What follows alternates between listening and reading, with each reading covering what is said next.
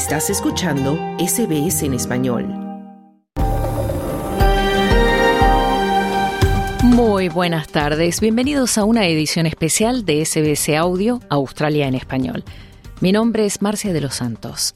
Hoy en el programa vamos a compartir una entrevista que le hicimos a Roca Salcedo, quien falleció de cáncer a fines del año pasado.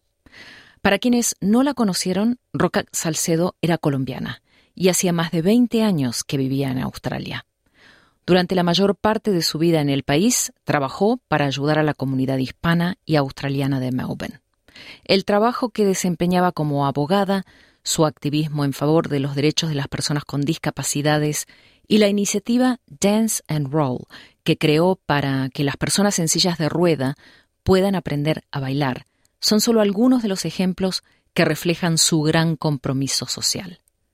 Vale aclarar que Roca daba las clases de baile para personas en sillas de rueda desde su propia silla de ruedas. El proyecto Dance and Roll fue tan exitoso que Roca recibió el premio al liderazgo en discapacidad por el gobierno de Victoria y poco después se convirtió en una de las embajadoras de otra campaña gubernamental de televisión llamada This Girl Can, creada para inspirar a las mujeres de todas las edades a mantenerse activas a través de los deportes. Su trabajo como defensora de los derechos de las personas con discapacidades surgió por un evento lamentable. Roca quedó parapléjica a los 25 años, tras ser atropellada por un auto que se saltó un semáforo en rojo mientras ella cruzaba una calle en la ciudad de Melbourne. No obstante, durante el resto de su vida, Roca se esforzó para que este evento no se convirtiera en una desgracia, sino en una oportunidad para mejorar la calidad de vida de las personas con discapacidades. Como dijimos al principio, hoy vamos a rendirle un homenaje a Roca con una entrevista que realizamos en 2022 y que refleja el espíritu luchador e inspirador que la caracterizó. Pero antes, uno de sus más cercanos amigos, David Parea, comparte algunas palabras sobre la idiosincrasia de Roca y de la vida que llevó. Yo conocí a Roca como te conté el 2006. Roca para mí es una persona que inspiró mucho entusiasmo, mucho coraje, mucha curiosidad por diferentes aspectos de la vida. Ella nunca dejó que nada, ninguna barrera, se ponga en su camino para hacer lo que hizo. Y si te pones a pensar en todas las cosas que ella hizo en su vida, montó camellos en Egipto, se fue a hacer snorkeling, o como se llama en castellano, creo que es buceo, en el Great Barrier Reef, en la gran barrera de coral, ahí en Queensland. Se fue a Turquía a hacer los ah, globos de Capadocia, ahí en Turquía. Es decir, para esta persona, esta mujer, nada era imposible. Y era una cosa que inspiró no solo a la gente que estaba en silla de ruedas, sino a la gente que tampoco lo estaba. Y eso realmente a mí me inspiró mucho, porque ella era una persona que irradiaba un positivismo único. Eh, veía su cara, veía sus ojos, veía su sonrisa, y automáticamente cualquier preocupación que tú tuvieses en tu vida se borraba. Era una persona que inspiraba un coraje a seguir a la vida muy fuerte, muy fuerte. Y es eso que realmente yo pienso que es el legado de ella. Te voy a dar un ejemplo. Acabamos de pasar la Navidad. En el 2010, yo fui, eh, y Roca también vino con su hermano, a un almuerzo que organizó la iglesia um, Our Lady Help of Christians ahí en Fitzroy. Y ese almuerzo era dedicado a la gente que o no tenía casa o era desventajada eh, económicamente o por alguna razón estaban solas. Entonces, como ese es un ejemplo de, ella dedicó el día de Navidad, el 25 de diciembre de 2010, junto con conmigo y con otras personas que estuvieron ahí, hacer una cosa por las personas que no tenían con quién pasar Navidad. Y ya te pones a pensar, entonces, que ella realmente se ponía mucho en el lugar de los demás no solamente abogó por las personas que, estaban discapacitadas, sino también por las personas con cualquier forma de barrera, sean refugiados, sean personas que recién llegaron a Australia, personas que realmente necesitaban un poquito de ayuda.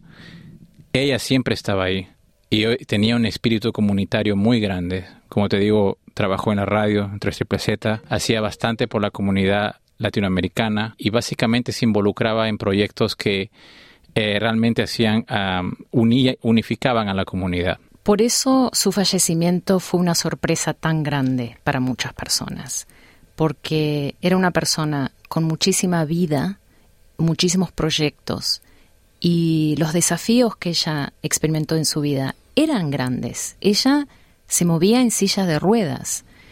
Entonces la vida en ciertos aspectos era más difícil que para muchas otras personas, pero no lo veía de esa forma.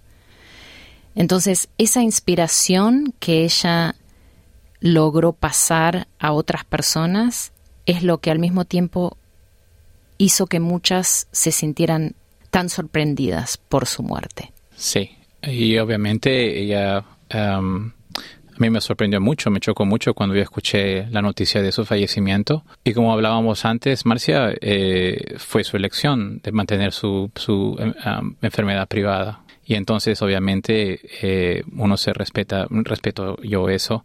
Pero claro, como tú dices, una persona con tanta vitalidad, con tanto entusiasmo, con tantas ganas de vivir la vida al máximo, cada minuto. Realmente uno piensa a veces que esas personas son inmortales. Y en verdad, para serte sincero, lo es.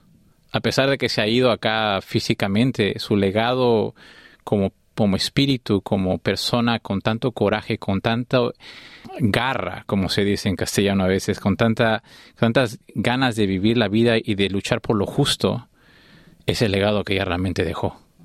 Y eso es inmortal. Porque mucha gente pensaría, ella tenía tanto, tanto para ofrecer y relativamente joven todavía. A veces caemos en esos pensamientos de no es justo, ¿no? La vida no, no siempre es justa. Eso ya lo sabemos, que la vida no es justa. Pero en el caso de, de Roca Salcedo, fue difícil, fue difícil para mucha gente. Dejó, dejó un agujero no solamente para su familia, sino para todos los amigos que realmente se consideraban familia también de ella. Yo a ella la veía como una hermana. Era una persona que me ayudó mucho. Teníamos conversaciones muy grandes sobre diferentes, diversos tópicos, diversos temas.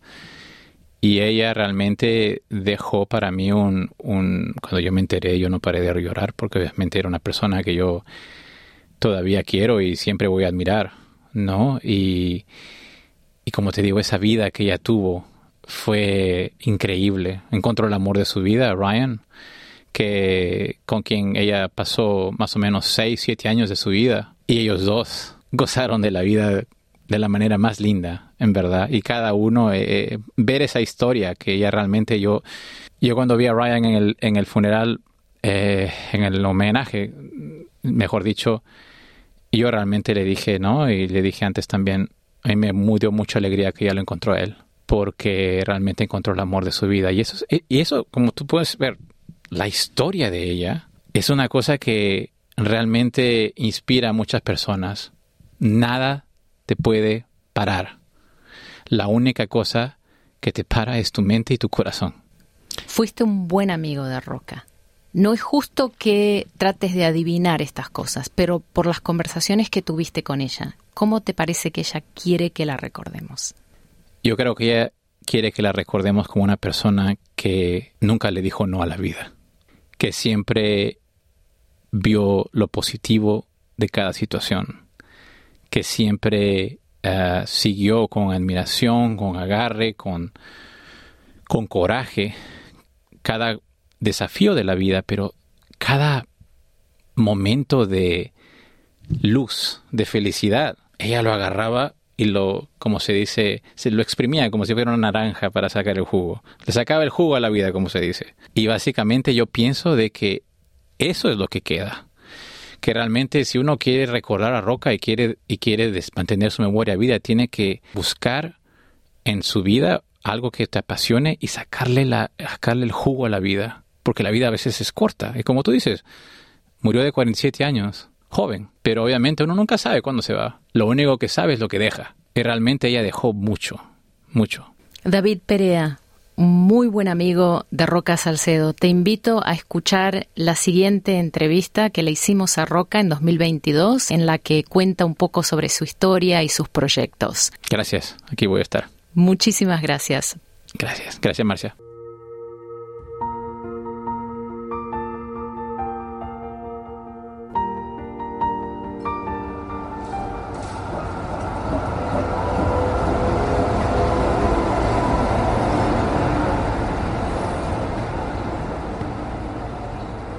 Cuando yo empecé a, estudiar en la Universidad de Melbourne, escogí el sitio donde vivo porque era relativamente cerca a la universidad y tenía la esperanza de ir con el, con el tranvía. Pero desafortunadamente no ha sido el caso, ni el tranvía ni, ni las paradas del tranvía tienen las modificaciones para las personas que usan silla de ruedas, eh, como es mi caso.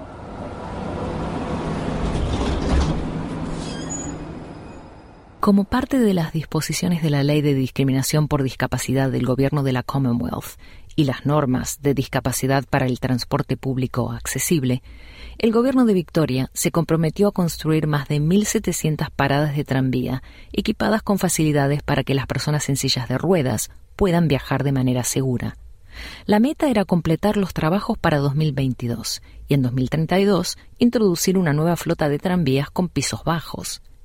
En la actualidad, este objetivo todavía no se ha alcanzado y la mayoría de las paradas de tranvía y los tranvías en sí siguen sin estar equipados para transportar a personas que viajan en sillas de ruedas.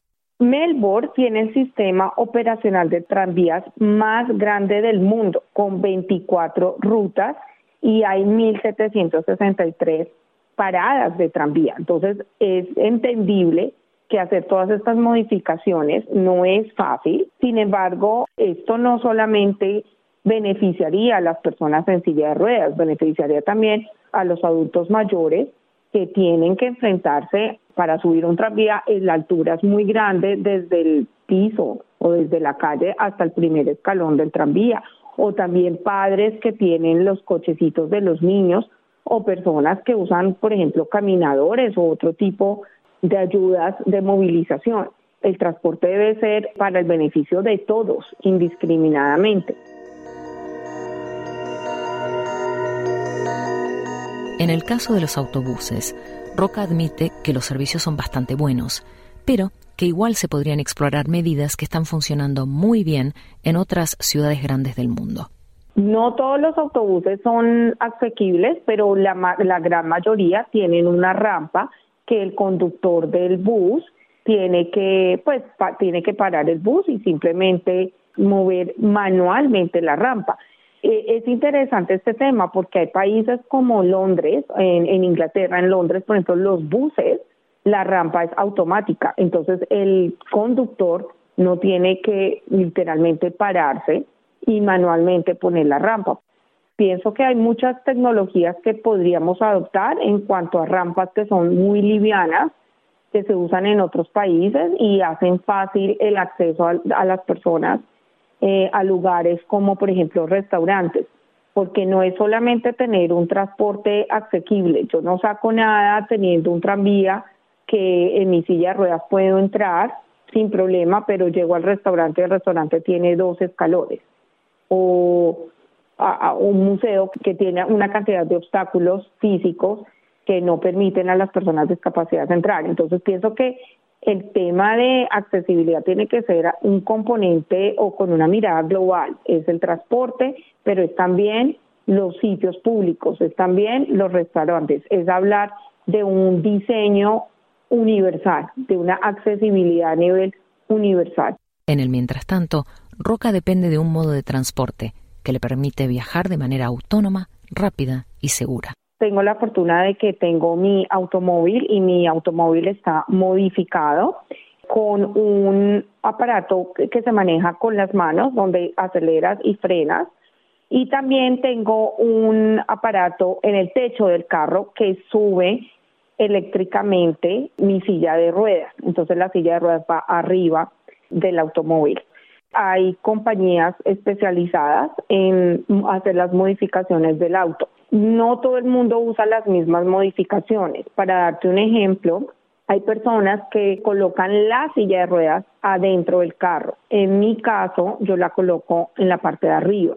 Entonces, las modificaciones se hacen personalizadas de acuerdo a las necesidades o a las conveniencias de las personas discapacitadas. La modificación de un vehículo para que pueda ser conducido por una persona en silla de ruedas cuesta miles de dólares. Por lo tanto, muchas personas de ingresos bajos no tienen otra opción que apoyarse en las empresas de taxi que tienen camionetas adaptadas para usuarios con discapacidades físicas. Victoria mantiene un programa que ofrece un descuento del 50% en las tarifas de los maxi taxis. El plan está disponible para todas las personas con una discapacidad permanente o grave. El descuento tiene un importe máximo por viaje y un límite anual. Y para calificar, la persona debe ser residente permanente y tener una discapacidad que afecte su habilidad de usar el transporte público de manera autónoma. Las personas discapacitadas tienen el derecho a aplicar a una tarjeta de subsidio de taxis del gobierno. Esta tarjeta eh, te permite pagar la mitad del precio total de la carrera que se hizo en, en el Maxi Taxi. El otro porcentaje pues es un subsidio del gobierno. Entonces, bueno, eso reduce los costos. Obviamente, el precio pues depende de la distancia a la que tú vayas, ¿no? También es a veces complicado hacer las reservas de estos maxi taxis porque a veces están ocupados o no hay los suficientes o son usados pues en otro en otro tipo de situaciones, sobre todo por ejemplo personas que van al aeropuerto y tienen varias uh, maletas para viajar.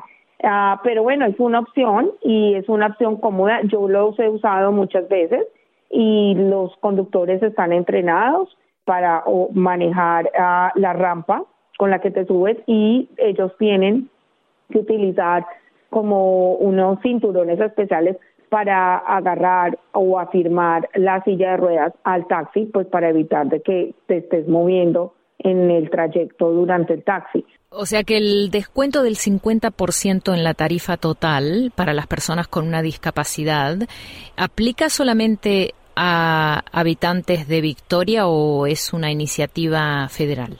Es una iniciativa federal y para darte un ejemplo, yo tengo mi tarjeta y es de Victoria.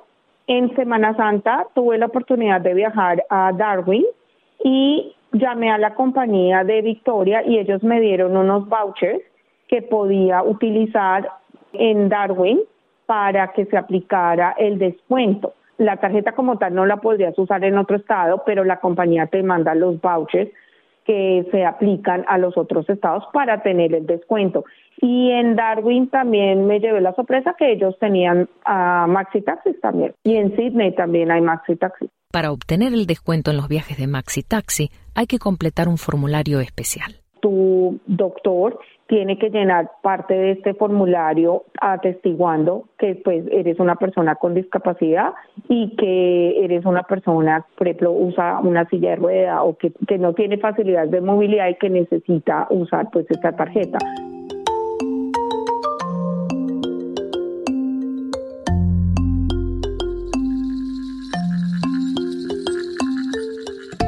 Una de las grandes pasiones de Roca es viajar hacer turismo por Australia y el mundo y descubrir nuevas culturas, a pesar de los desafíos que enfrentan las personas en su situación.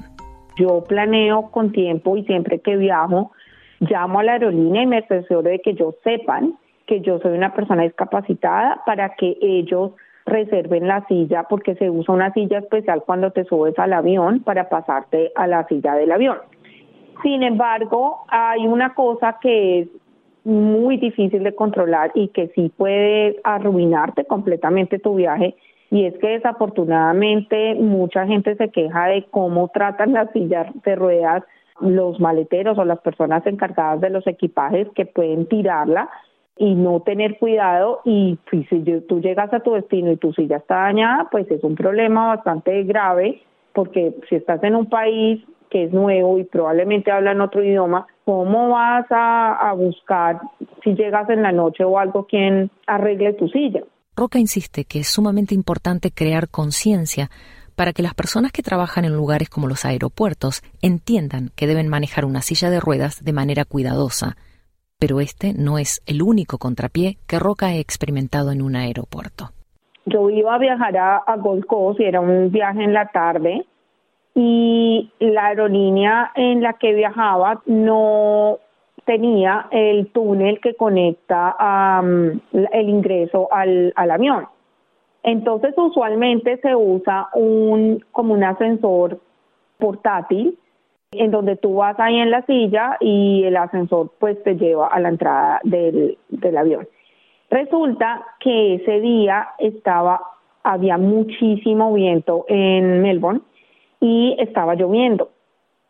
Cuando ya todo el mundo estaba abordando y yo iba con mi familia, se me acercaron de la aerolínea y me dijeron que desafortunadamente por las condiciones climatológicas de ese momento no era seguro usar el ascensor portátil. Entonces básicamente me dijeron usted no puede entrar al avión, usted no puede viajar y sí fue una situación bastante estresante. Yo le dije a mi familia que pues que ellos siguieran y la aerolínea me mandó en otra aerolínea, en otro vuelo mucho más tarde, que sí tenía el acceso por el túnel. Entonces, bueno, yo rodé con la suerte de que la aerolínea me ayudó y me mandó en otro vuelo, pero la gente usualmente lo ayuda a uno, la gente usualmente entiende las circunstancias y busca solucionar el problema con uno. Así que finalmente llegué a mi destino mucho más tarde, pero, pero llegué.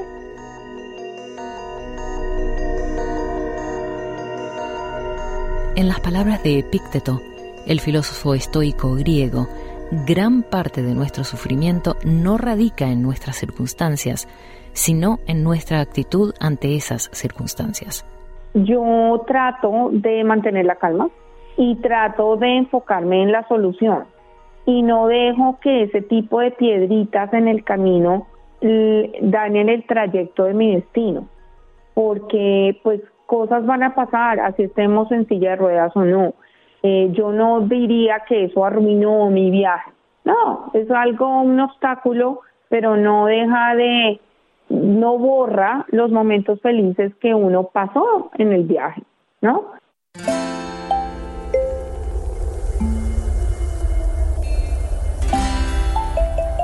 La vida no es perfecta, pero depende de nosotros con qué cristal queremos verla. Si queremos ver lo negativo o queremos ver lo positivo. Entonces, pienso que es enfocarnos en, en las cosas lindas, en la familia, ¿no? En disfrutar cosas simples, como el tomarse un café, por ejemplo, con un amigo. Y ser recursivos, adaptarnos. Eso es lo importante, encontrar esa, ese ritmo, esa vida, esa vibración, esas pasiones que nos hacen humanos. Estabas escuchando una entrevista con Roca Salcedo, quien falleció de cáncer en noviembre del año pasado. Roca fue abogada, activista en favor de los derechos de las personas con discapacidades, creadora de la iniciativa Dance and Roll, embajadora de la campaña Disco Can, voluntaria en la Cruz Roja, radio comunitaria, la Comisión de los Derechos Humanos en Australia y ávida aprendiz de la lengua francesa y el violín, entre muchos otros intereses y pasiones. En SBC Audio celebramos su vida y gran compromiso social. ¿Quieres escuchar más historias como esta? Descárgatelas en Apple Podcasts, Google Podcasts, Spotify o en tu plataforma de podcast favorita.